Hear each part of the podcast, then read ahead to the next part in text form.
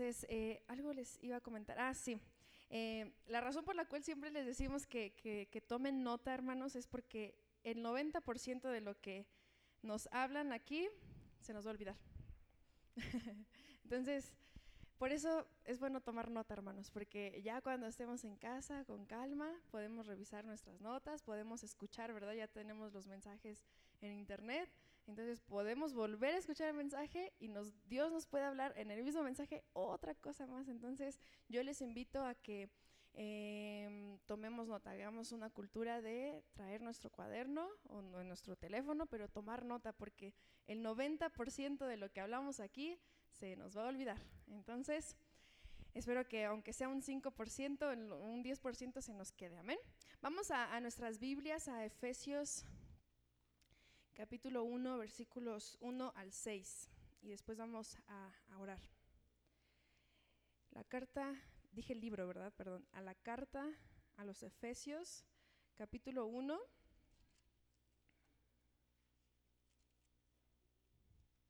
Versículos del 1 al 6. Cuando lo tengan pueden decir amén, pueden chiflar, pueden decir ya estoy ahí.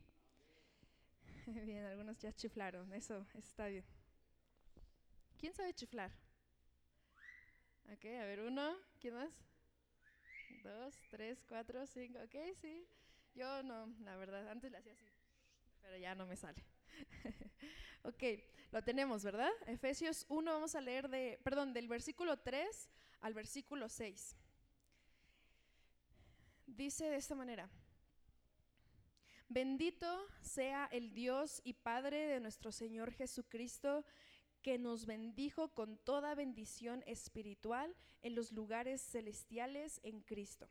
Versículo 4. Según nos escogió en Él antes de la fundación del mundo para que fuésemos santos y sin mancha delante de Él. En amor, habiéndonos predestinado para ser adoptados hijos suyos, por medio de Jesucristo según el puro afecto de su voluntad Versículo 6, para alabanza de la gloria de su gracia. ¿Podemos repetir juntos esta frase? Una, dos, tres. Para alabanza de la gloria de su gracia, con la cual nos hizo aceptos en el amado. Ahora vamos versículos 11 y versículo 12 de ese mismo capítulo. En él asimismo tuvimos herencia, habiendo sido predestinados conforme al propósito del que hace todas las cosas según el designio de su voluntad, a fin de que, y vamos a decirlo juntos, seamos para alabanza de su gloria nosotros los que primeramente esperábamos en Cristo. Vamos a dar gracias a Dios. Padre, te damos gracias por este tiempo de alabanza, de adoración que nos has permitido tener en familia, en iglesia, Señor.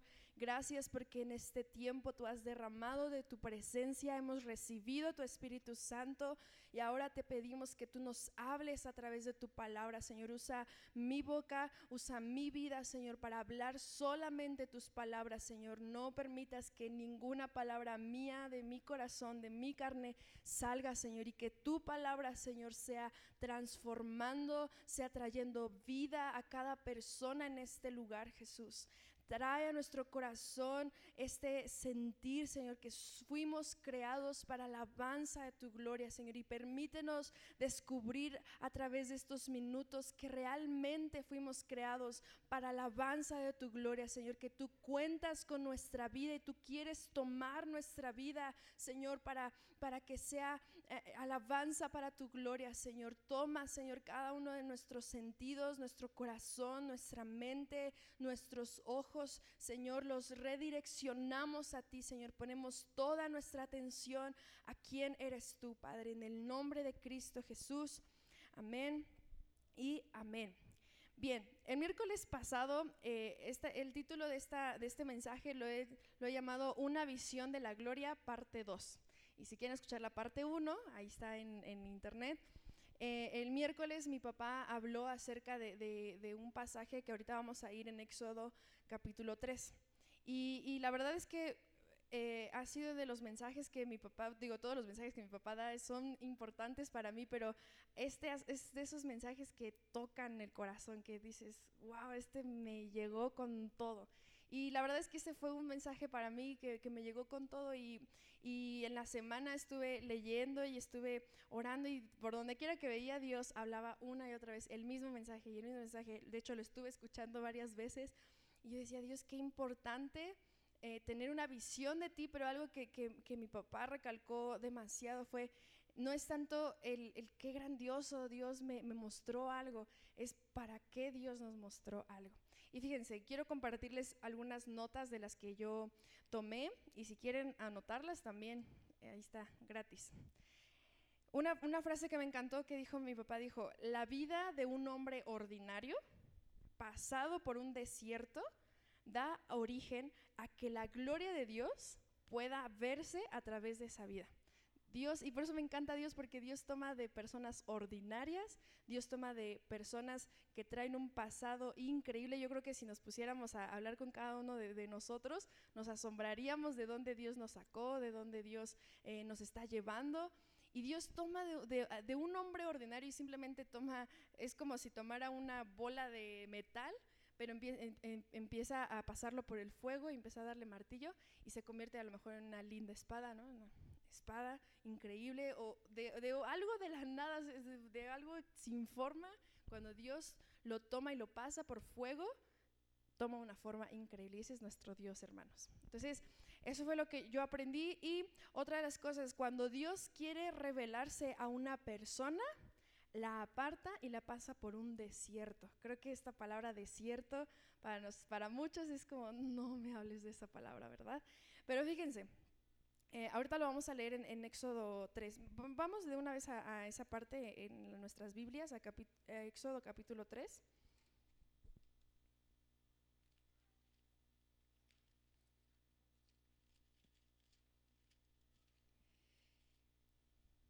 Y ahorita le vamos a dar lectura, pero mientras vamos a colocarnos ahí en nuestras Biblias.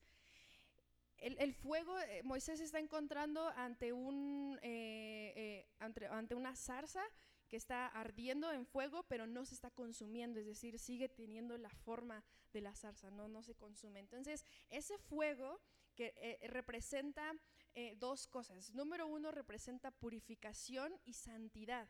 Es decir, cuando Dios, cuando Dios nos llama, él, necesita purificarnos, Él necesita santificarnos para poder usar nuestra vida para la gloria de Dios, que ahorita vamos a aterrizar esa parte. Entonces, en, este, en, este, en esta prédica del, miércoles yo aprendí eso. Cuando estamos expuestos al fuego de Dios, nos recuerda una y otra y otra vez que Dios es santo. Y por lo tanto, nosotros también debemos ser santos, porque mi papá tocaba un, un punto bien importante, ¿verdad? Que decía, muchas veces perdemos el sentido de que Dios es realmente santo y queremos acercarnos como nuestro cuate. Como, ah, sí, Jesús y yo somos amigos. Y sí, de hecho, lo, leyó, ¿tú lo leíste o hace ratito Nadia? Nadia en la, en, la, de servidores, ¿verdad? Dios ya no nos llama siervos, ahora nos llama amigos, pero eso no quita que Él sea un Dios santo. Entonces, es, es esa parte, bueno, escuchen el mensaje y lo van a entender con más claridad. Y, número dos, el, desierto, el fuego que, representa aquí la zarza, representa la prueba.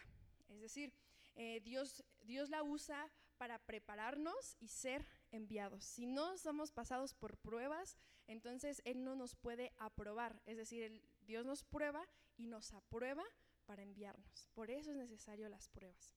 ¿Ok? ¿Cuántos le dan gracias a Dios por las pruebas? Y otra que también me tocó mi corazón, cuando hay orgullo en mi vida, entonces no he entendido para qué vino la gloria de Dios. Simplemente si decimos, oh, tuve una revelación y solamente nos inflamos y nos alzamos el cuello, no entendimos para qué Dios nos reveló su gloria. Porque Dios tiene un propósito para revelar su gloria y lo vamos a, estar viendo. Entonces, vamos a leer eh, Éxodo capítulo 3, del versículo 1 al versículo 10, porque son varios versículos, entonces hasta el 10 vamos a leer. Sí lo tenemos, ¿verdad? Dice, apacentando Moisés las ovejas de Yetro, su suegro, sacerdote de Madián, llevó las ovejas a través del desierto y llegó hasta Oreb, monte de Dios. Y se le apareció el ángel de Jehová en una llama de fuego en medio de una zarza. Este es el fuego que les comentaba Y él miró y vio que la zarza ardía en fuego y la zarza no se consumía. Entonces Moisés dijo, iré yo ahora y veré esta grande visión, que esta es la parte donde se toma título este tema, una, visión de la gloria. Dice, eh, de la grande visión, porque ¿por qué causa la zarza no se quema? Viendo Jehová que él iba a ver, lo llamó Dios de en medio de la zarza y dijo, Moisés, Moisés. Y él respondió, heme aquí, que significa aquí estoy. Y dijo, no te acerques, quita tu, tu calzado de tus pies, porque el lugar en que tú estás, tierra santa es. Y dijo, yo soy el Dios de tu padre, Dios de Abraham, Dios de Isaac y Dios de Jacob. Entonces Moisés cubrió su rostro porque tuvo miedo de mirar a Dios me voy a detener aquí también porque me acordé de, una parte. En este episodio, Moisés está siendo expuesto a la gloria de Dios y dice que tiene temor y se cubre el rostro. Pero luego en Éxodo capítulo 32, si no me equivoco, Moisés mismo dice, Señor, muéstrame tu gloria, quiero verte, quiero verte. ¿Saben por qué? Porque él ya había visto una probadita de la gloria de Dios. Y a muchos nos falta solamente ver una probadita para decir, quiero más quiero más de ese Dios que, están hablando en la Biblia, quiero más, quiero más. Entonces, me encanta que al principio Dios, Moisés, perdón, tuvo miedo, pero después dijo, Dios, eres hermoso, quiero verte más. Y, bueno, Dios le dice, bueno, no te voy a mostrar todo lo que soy porque entonces morirías, pero sí te voy a mostrar mi espalda. Entonces, hay un dato curioso para aquellos que quieren ir más todavía. Ok, seguimos leyendo, versículo 7. Dijo luego Jehová, Bien he visto la aflicción de mi pueblo que está en Egipto. Desde aquí comienza el por qué Dios está revelando la vida de Moisés, hermanos. Vean, vean la tarea que Dios va a encomendar a Moisés. Dijo luego Jehová, bien he visto la aflicción de mi pueblo que está en Egipto, y he oído su clamor a causa de sus exactores, pues pues he conocido sus angustias y he descendido para librarlos de mano de los egipcios y sacarlos de aquella tierra a una tierra buena y ancha, a tierra que fluye leche y miel, a los lugares del cananeo, del eteo, del amorreo, del fereceo, del ebeo y del jebuseo. El clamor, pues, de los hijos de Israel ha venido delante de mí. ¿Pueden repetir conmigo el clamor de Israel, de los hijos, en esa parte? Una, dos, tres. El clamor de los hijos de Israel ha venido delante de mí. Okay. Dios no es indiferente, hermanos, a nuestra situación. Em, y también he visto la opresión con que los egipcios los oprimen. Y aquí empieza el llamado. Ven por tanto ahora y te enviaré a Faraón para que saques de Egipto a mi pueblo, los hijos de Israel. Esa es la razón por la cual se estaba revelando Dios a Moisés. Ahora, eh, basado en esta historia, lo que quiero compartir hoy es esto. Cada uno de nosotros tenemos un lugar en el cuerpo de Cristo. Eh, el apóstol Pablo en, Corintios habla acerca de que somos parte de un cuerpo que es el cuerpo de Cristo, es decir, Cristo es la cabeza y nosotros somos parte de un cuerpo, es decir, cada uno, cada, cada quien que, recibe a Cristo en su corazón y se adentra en Él, tiene un, parte en el cuerpo de Cristo. Esto es, esto es muy hermoso porque tenemos un propósito. Ya no andamos en la vida nada más nacemos, crecemos, nos reproducimos y morimos. No se queda en eso la vida en Cristo Jesús. En Cristo Jesús tenemos una parte que hacer y tenemos que hacer una parte. Entonces, lo que quiero compartir eh, hoy es eso. Cada uno de nosotros tenemos un lugar en el cuerpo de Cristo y Dios revela su gloria de diversas maneras. Es decir, a lo mejor Moisés fue esta, tan impresionante y cuántos quisiéramos, ¿no? Algo así yo, diría, bueno, yo me espantaría en primer lugar, ¿no? Como Moisés dijo, no, mejor me, me, echo a correr, ¿no? Pero hay dos maneras bien seguras de, de, ver la gloria de Dios, es a través de la palabra y a través de Cristo. No hay más cosas más seguras que estas dos. Es decir, la palabra de Dios es la palabra profética más segura. Entonces ahí podemos ver, podemos leer estos, estos episodios y ahí estamos viendo la gloria de Dios.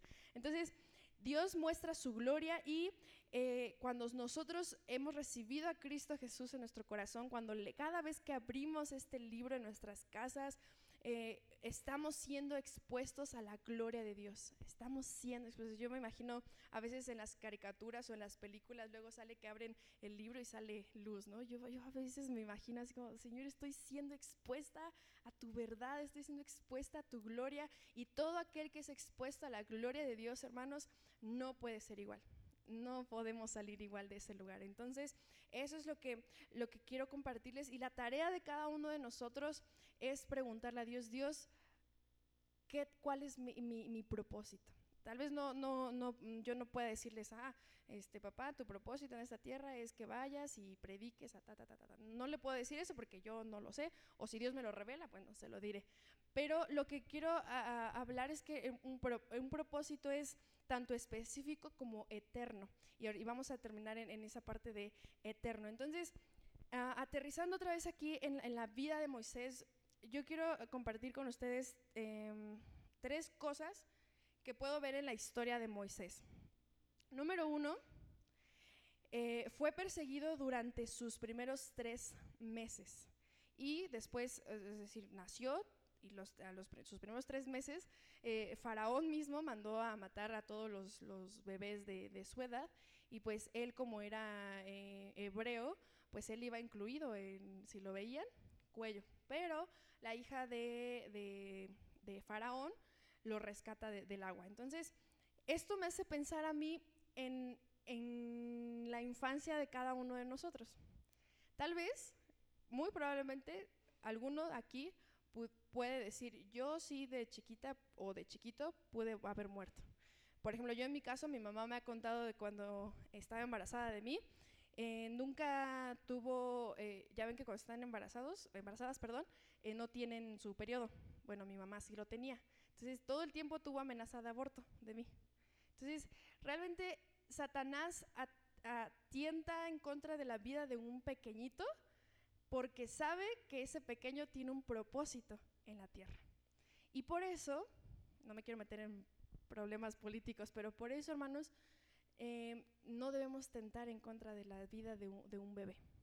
Y ya lo, bueno, ustedes saben que se está moviendo, ¿verdad? En estos días ahí en la Ciudad de México. Entonces, por eso no debemos tentar en contra de la, de la vida de un bebé, porque cada bebé representa un propósito de Dios, cada bebé. Y cada uno de nosotros fuimos bebés, fuimos fetos en, el vientre de nuestras mamás. Entonces, yo creo que, que, a lo mejor aquí más de uno o tuvo una infancia difícil, una infancia en donde a lo mejor sus papás no estuvieron presentes, en una infancia en donde eh, tal vez estuvieron al, al, borde de la muerte, pero Dios los rescató de tal manera que hoy están aquí. Y eso, y eso, es, eh, eso es Dios. Y miren, eh, Primera de Corintios capítulo 5 versículo 17, los que se lo sepan, de modo que si alguno está en Cristo, nueva criatura es. Las cosas viejas pasaron, he aquí todas son hechas nuevas. Dios es un experto de tomar lo viejo, como les decía hace un rato, Dios es experto en tomar lo que no tiene forma y hacerlo una nueva persona completamente. Así que hoy, sea cual sea nuestro, nuestro pasado en ese sentido, nuestra infancia, tal vez nuestra adolescencia, tal vez eh, no tuvimos eh, padre o madre que nos acompañara, que nos dijera o que nos instruyera ¿no? en el camino de Dios. Pero si hoy ya conocimos de Cristo, eh, Cristo en Él ya todas esas cosas pasaron y ya viene un nuevo comienzo. Dios hace nuevas todas las cosas. Amén.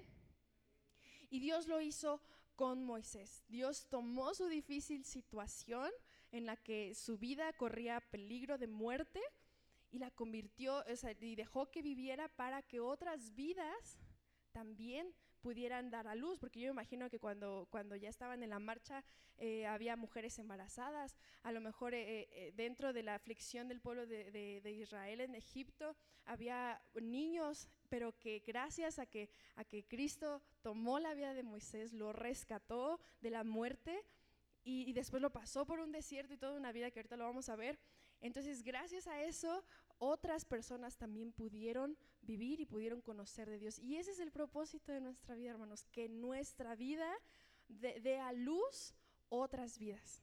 luz física y luz espiritual también, hermanos. Entonces, eso es hermoso, ¿o no? ¿O no? Amén.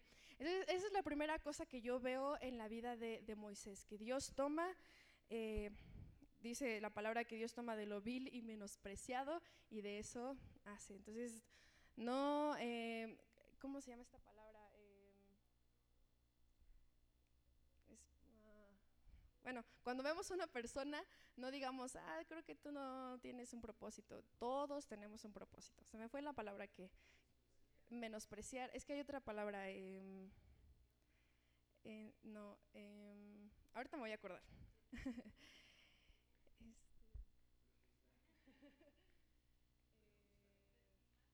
subestimar, sí, subestimar. No subestimemos porque Dios tiene un propósito para todos. ¿Ok?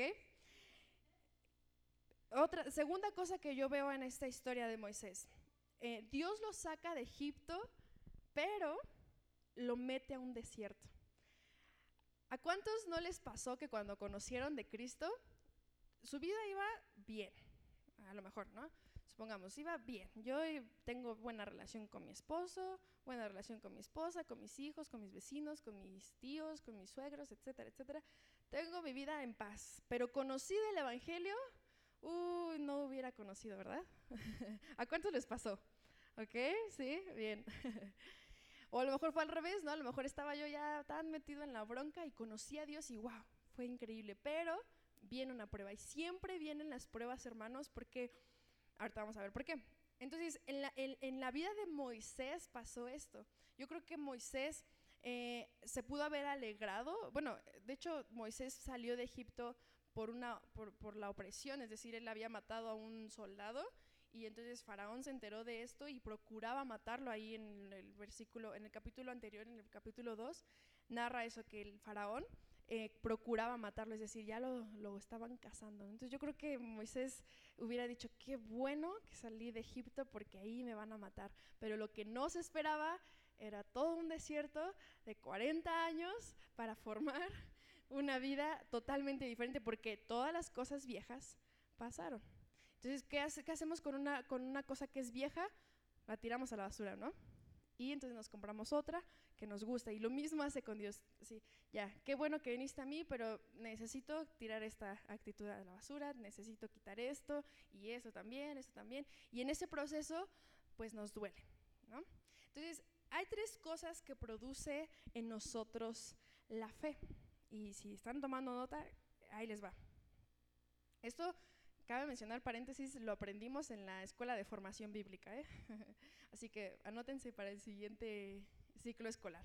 Tres cosas que produce en nosotros la prueba. Número uno, la prueba produce una fe inquebrantable. ¿Ok? Ahorita lo vamos a desarrollar. Número dos, la prueba nos muestra la verdad de nuestro corazón yo creo que muchos necesitamos realmente, ¿por qué estamos siguiendo a Dios? ¿Por las bendiciones o porque nos tocó y sabemos, como Moisés, probó y, en el capítulo 32, dame otra vez de tu gloria, Señor. ¿Por qué estamos siguiendo a Dios?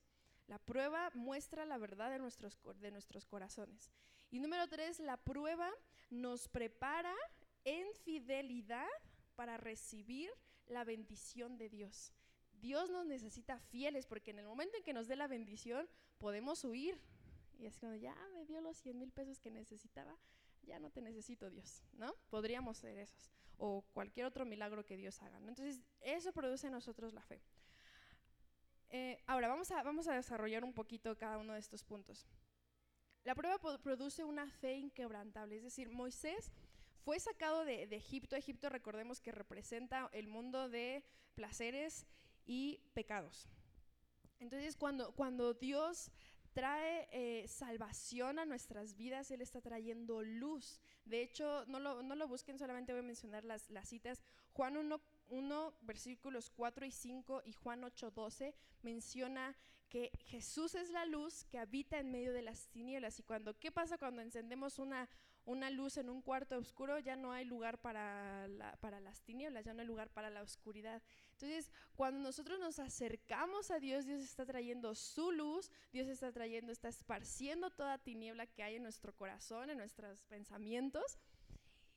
Y eh, para, este, para este episodio en el que Moisés se encuentra con, con Dios, con, eh, aquí dice el versículo 2, se apareció el ángel de Jehová, él necesitaba fe, ¿verdad?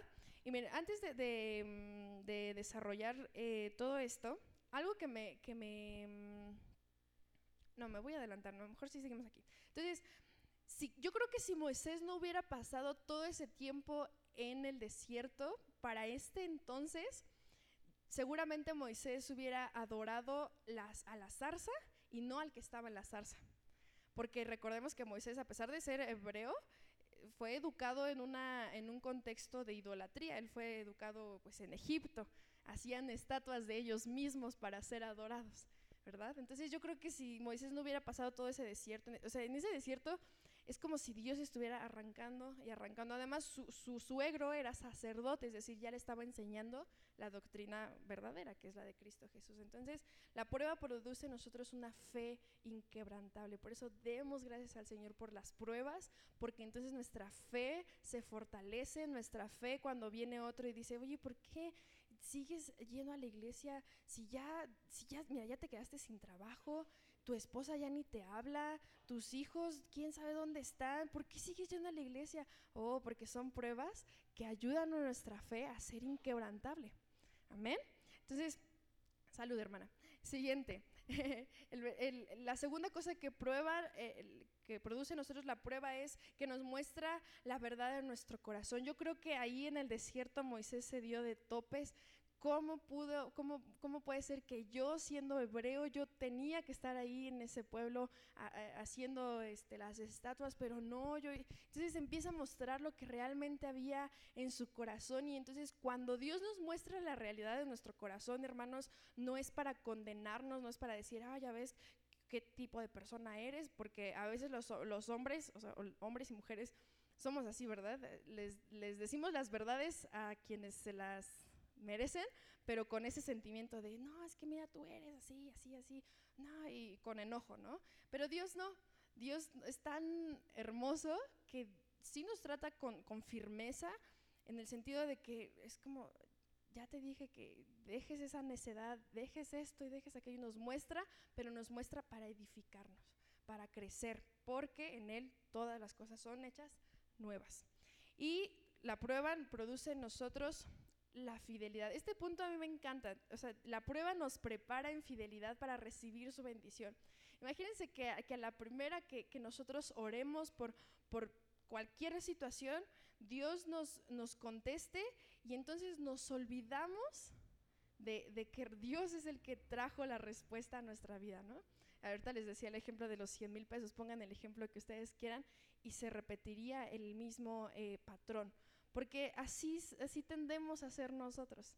A veces corremos más a la bendición que al, que da la bendición. Y eso pasaba con las multitudes. Cuando Jesucristo vino, me acuerdo mucho de un episodio donde Jesús se voltea con sus discípulos.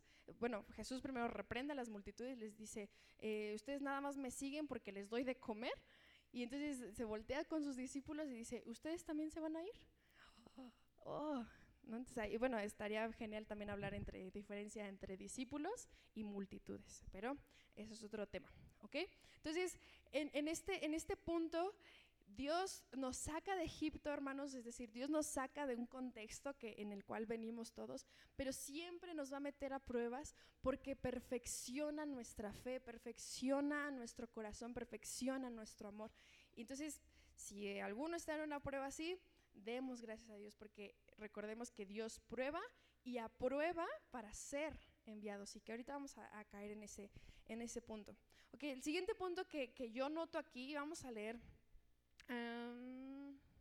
el versículo 1 de Éxodo 3. Nada más la primera frase. Apacentando Moisés las ovejas. Este, esta palabra apacentando las ovejas me hizo recordar cuando eh, Jesús tiene una, mm, conversación con Pedro. Y, Jesús le pregunta tres veces, Pedro, ¿me amas? Y Pedro le contesta las tres bueno, dos veces, Señor, tú sabes que te quiero. Y la tercera dice, Señor, con tristeza en su corazón, Señor, tú sabes todas las cosas, tú sabes que te amo. Y en las tres ocasiones Jesús le dice a Pedro, apacienta mis ovejas. El mismo episodio que aquí. Moisés estaba apacentando las ovejas y luego Jesús, eh, dije Moisés, ¿verdad? Moisés estaba apacentando las ovejas y luego Jesús le dice a Pedro, apacienta mis ovejas. Y, y vámonos un poquito más para atrás. El rey David, ¿qué, qué, qué hacía? ¿Su tarea cuál era? Apacentar ovejas. Entonces, tal parece que eh, la actividad de apacentar ovejas tiene un significado un tanto profundo. Es decir, yo creo que si cada uno de nosotros nos diéramos a la tarea de decir, voy a destinar los próximos cinco meses de mi vida a irme a un ranchito y apacentar ovejas, yo creo que regresaría con otra mentalidad totalmente diferente. Porque yo noté esto, cuando, cuando está cuando en esta actividad de apacentar ovejas, yo creo que entenderíamos mucho el corazón del Padre. Es decir, una oveja, nosotros somos ovejas, ovejas de su prado, ¿verdad? Eh, es decir, el Padre es, es, un, es, un, es un pastor que nos trata con amor, es decir, él cuando ve que nos estamos descarriando, el pastor va con su varita, quiebra las patitas y se lo echa al cuello y lo regresa al rebaño. Y a veces Dios nos, nos tiene que quebrar las patitas. Duele. Pero a veces cuando nos estamos descarriando, el pastor nos tiene que quebrar. Tiene que quebrar algo en nuestro corazón. Es decir, eh, y ay, hija, a mí no me está gustando esta actitud que tienes. Tengo que doblegar tu orgullo. Tengo que doblegar tal situación en tu vida. Tengo que, entonces yo creo que, que, Moisés estaba apacentando las ovejas y para este entonces Moisés pudo comprender todavía más el corazón del Padre, el corazón de Dios. Porque él podía ver, es decir, él, podía sentir cuando una, una, oveja estaba lejos, es como, otra vez, hay que ir por la ovejita, ¿no? Entonces, él, yo creo que si alguien aquí se atreve a dedicar cinco meses de su, de su vida apacentando ovejas, entendería más cómo ser oveja y no cabra. es un chiste que el pastor Estrada siempre dice, es que muchos son cabras, o sea, se van al monte y todas descarriadas y así, y las ovejas, ¿qué cualidad tienen las ovejas que son que son pacíficas, que son obedientes, que, que no tienes que estarles ahí este, ya rara la, que se va y le tienen que quebrar las patas, ¿no? Pero ese es, el, la cualidad de las ovejas, ¿no? Entonces Dios nos llama a ser como ovejas y no como, tanto como cabras. Entonces yo creo que si dedicáramos cinco meses tendríamos esta mentalidad. Eh, ahora, se dan cuenta que Jetro es, era un sacerdote, es decir, el, si lo queremos ver así, sería como el, pastor ¿no? La, de la aldea, él era el jefe de la, de la aldea. Y eh, Yetro, pues era su suegro, se casó con, Moisés se casó con su hija Séfora, ¿verdad? Se llamaba. Yo creo que Yetro pudo haberle dado un cargo un poco más importante, ¿no? Así como, bueno, tú, Moisés, vas a ser el encargado de, eh, de cuidar aquí la, la aldea y vas a, o vas a ser el jefe de, de, seguridad o qué sé yo. Pudo, pudo haberle dado otra tarea un poco más relevante porque pues es su, su yerno, ¿no? Además conquistó su corazón tanto de su hija como de su suegro defendiendo a, su, a, su, a sus hijas, ¿no? Entonces como, no, pues ay, te doy un cargo aquí. Pero, sin embargo, eh, Jethro mismo lo puso ahí apacentando las ovejas y cumplió su propósito. Yo creo que Jethro puede decir, no, este necesita estar a solas, porque una de las cualidades de ser pastor de ovejas es que está uno a solas. Y saben, yo con esto aprendí una cosa. Eh, Dios puede llamarnos tanto en la prueba, es decir, Dios nos manda a un desierto donde clamamos, Señor, ¿dónde estás? Y Dios tal parece que desapareció, pero ahí está. Pero esta es otra manera en la que Dios llama a una persona. Dios llama, a lo mejor está todo bien en, en casa, a lo mejor estás bien con tu familia, estás bien con tu matrimonio. Y, y, tú dices, es que como que me falta más activarme. ¿Qué, qué, qué, Señor? Dime y tú. Y yo voy. Y Dios dice, apacienta mis ovejas. Es como, tengo que estar aquí entonces. Y es como, ah, ya, Señor, dime, ya estoy encendido y enciendo un fuego en mi corazón, y ya estoy encendido. ¿Qué, qué, está, qué, qué sigue, Señor? Apacienta mis ovejas. Oh porque apacentar las ovejas ya vimos que, que- que se refiere a estar, estar cuidando, estar en, en paz, Dios- y Dios nos llama. ¿a cu- ¿Cuántos son impacientes? O sea, ¿cuántos se desesperan así a los cinco segundos? Yo soy de esas. ¿Ok? ¿Sí? Nada más uno, pero conmigo dos. ¿Quién más? ¿Tres, cuatro? Ok. Los que no, pues pásenos tantito de su paciencia. Entonces, Dios, llama en este, en este sentir a, a Moisés. Tal vez Moisés ya estaba tanto tiempo eh, así en paz y entonces viene un avivamiento a su vida. Entonces, quería, bueno, eh, compartir esa, esa parte. Yo sé que me, me extendí un poco.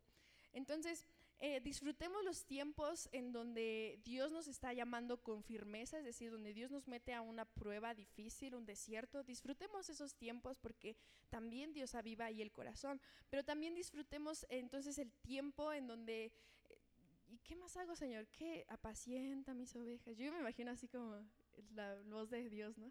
Apacienta mis ovejas, o sea, con, con delicadeza, así como de, oh, no. En lo personal, yo ahorita estoy en, un, en una temporada en donde, Señor, ¿qué más hago? Ya dime qué. Y, escucho la voz, apacienta mis ovejas, ah, lee más la Biblia, ora más, pasa más tiempo con Dios. Y eso, esperar en paciencia, es como cuando vas al doctor y ya te está doliendo aquí la muela y no te pasa, ¿ok? Entonces, vamos ahora sí a la última parte, a la recta final. Eh, Moisés ve esta visión de, acerca de, de- visión me refiero a que está viendo una zarza ardiendo y no se está consumiendo. Entonces dice, eso llama la atención de Moisés y va. No vamos a hablar ahorita en el aspecto de- de- del calzado de los pies, eso ya mi papá lo tocó el miércoles que pasó. Pero me, me quiero centrar en el, en el por qué Dios llamó a Moisés. Y vamos al versículo 9, que empieza. El versículo 9 de Éxodo 3. Eh, dice de esta manera. El clamor, pues, de los hijos de Israel ha venido delante de mí, y también he visto la opresión con que los egipcios los oprimen. Ven, por tanto, ahora, y te enviaré a Faraón para que saques de Egipto a mi pueblo, los hijos de Israel. Hay tres propósitos generales y eternos, por eso les decía, un propósito es específico y la tarea de cada uno de, nosotros saliendo de este lugar es preguntarle, Señor, ¿cuál es mi propósito específico? Es decir, cada uno tenemos una función en el cuerpo de Cristo, preguntarle, Señor, ¿quieres que me desenvuelva en el ámbito de, la familia? ¿Sí saben cuáles son las siete esferas de la sociedad? Familia, gobierno y no sé cuáles otras, pero son siete esferas de, de- la sociedad, es decir, siete esferas en donde cada uno nos podemos desenvolver y ese es un propósito específico. La familia es un- una esfera. Entonces, mamás, su propósito es educar a, sus hijos, enseñarles el temor, el amor a Jehová. Y, y- eso es lo que quiero compartir también. El, el hecho de, de que Dios nos revele algo, dos cosas. Número uno, nunca, nunca perdamos el sentido de asombrarnos, es decir, que si Dios no nos muestra una zarza ardiendo y que si Dios no viene y con un ángel y oh, vi un- una luz, un rayo que vino sobre mí, si Dios no le place revelarse en ese sentido a nuestra vida de esa manera, no digamos, ay, pues es que como Dios no se mostró a mi vida de esa manera, pues creo que Dios no, no me ha revelado su gloria. Porque ya dijimos que cada vez que nosotros abrimos este libro estamos siendo expuestos a la gloria de Dios. Y hay que asombrarnos con las historias de este libro, hay que asombrarnos cuando, cuando habla acerca de Cristo, cómo vino, murió, resucitó, lo salvó de los muertos. Hay que asombrarnos con todo esto y cuando leemos estamos siendo expuestos a la gloria de Dios. Entonces nunca hay que eh, quitar ese, asombro. Y, número dos, el propósito de Dios ah, puede ser de lo más sencillo como esto. Lo, lo escribí de esta manera. Em, no lo escribí. Ok, sí. Va desde lo más sencillo como desde que una mamá educa a sus hijos enseñándole el amor y temor de Jehová. y orando por, por su familia, cubriendo. Eh, Proverbios 31 habla acerca de la mujer de Dios, una mujer que, que dice que no le teme al, al, futuro, al invierno, porque su familia ya está bien abrigada. Eso es darle la gloria a Dios y ahorita vamos a aterrizar en eso. Eso es darle la gloria a Dios, una, una un- madres que, que se enfocan en, en decir, hijo, tienes que amar a Dios y con su ejemplo, eh, la gloria se la damos a Dios cuando los papás eh, no solamente trabajan y proveen para su familia, sino que aman a su esposa, aman a sus hijos, les enseñan, los corrigen en base a la palabra de Dios. Va desde una anciana, desde un anciano que con sus años de sabiduría, años de experiencia, enseñan a los más jóvenes a conducirse sabiamente. Yo creo que de verdad que nosotros como jóvenes, a mí me encanta estar con mi abuelita porque entre todas las cosas que, que- que me dice, me enseña algo de sabiduría. Es como, wow, se- eh, así, yo quisiera más, así como, "En- enséñame más, abuelita, ¿no? Y, y cuánto necesitamos los jóvenes aprender de la generación pasada. Amén. Vamos, vamos a, ir, a ir un poco rápido y vamos otra vez a, a Exo- a, perdón, a Efesios capítulo 1. Y vamos a leer otra vez 1 al 6.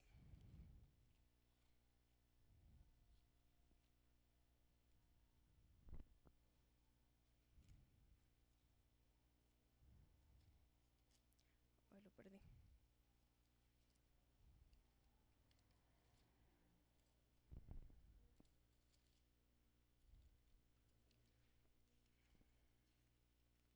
Ok. Ok, a ver, estírense tantito porque veo que algunos ya me están saludando como los chinitos.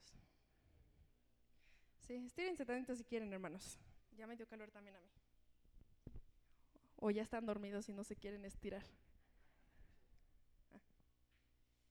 Que ya, ya estamos a punto de, de terminar.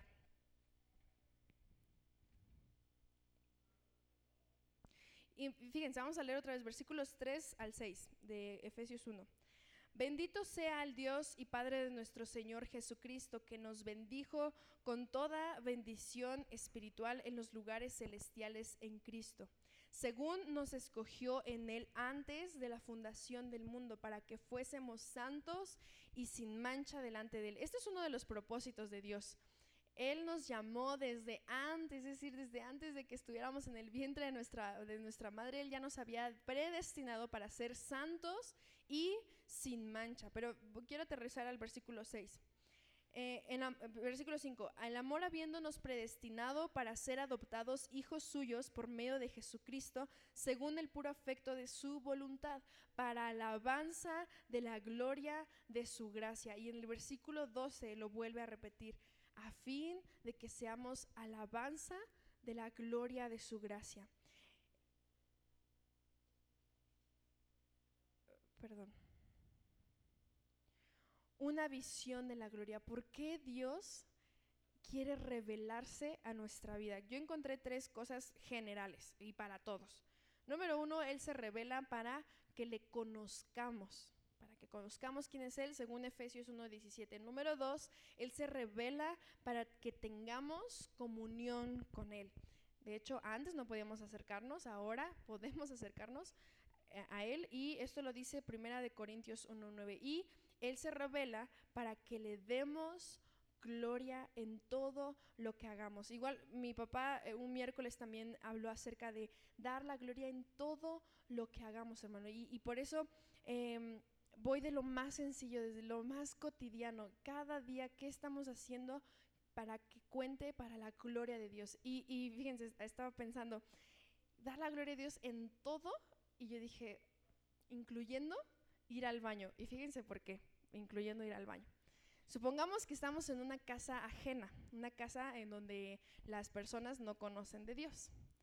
Y supongamos que vamos al baño y dejamos todo sucio, dejamos el papel fuera de la- del, del bote de basura, dejamos jabón líquido derramado y cuando nos, nos secamos las manos le hicimos así y todo quedó este, salpicado, ¿no? Cuando nos vayamos de esa casa, si esas personas saben que somos cristianos, ¿ustedes creen que, que, que daríamos buen testimonio? Es decir, esas personas van a quedar con una impresión de, este es cristiano, es cristiana, ¿y cómo dejó el baño Entonces, hasta en ir al baño tenemos que dar la gloria a Dios, hermanos. Hasta en ir al baño. Yo digo, Dios, ¿Cómo? Y, eso, es, eh, eso, es, para eso fuimos creados, para que en todo le demos la alabanza, perdón, fuimos creados para la alabanza de su gloria. No solamente, esto no solamente se refiere a yo levantar mis manos y cantar cantos aquí en la iglesia, se refiere a lo más cotidiano de nuestra vida, día con día. ¿Ok? Eh,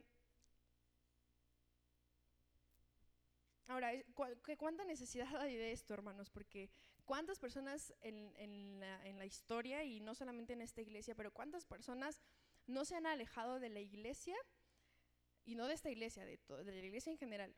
¿Cuántas personas no se han alejado porque nosotros no estamos haciendo nuestro papel de darle la gloria a Dios en todo? ¿Cuántas personas no, no se han alejado, verdad? Entonces, esto es un llamado de, de verdad, hermanos, a que a que nosotros demos la, gloria a Dios en todo. Ya no me va a dar tiempo, pero estaba leyendo un libro en donde hablaba acerca de, lo siguiente. Hay una ética, bueno, este hermano lo, titula una, la ética de evitar y nada más. Y consiste en esto. Mm, una persona que solamente evita pecar, evita la mala conducta, evita el endeudarse, evita el, engañar a su esposa, esposo, no le está dando la gloria a Dios como se debe. Es decir, pongan en su mente el hombre o la mujer modelo. ¿no? Eh, eh, tiene buenos valores, pasa tiempo con su familia, eh, llega a casa temprano. Pongan ahí en su, en su mente una persona modelo el solamente evitar hacer cosas no le estamos dando la gloria a Dios, porque eso hasta una persona que no conoce de Cristo lo hace. ¿Cuál es la diferencia entonces? Es que cuando nosotros hagamos algo, busquemos que otros se gocen en Dios.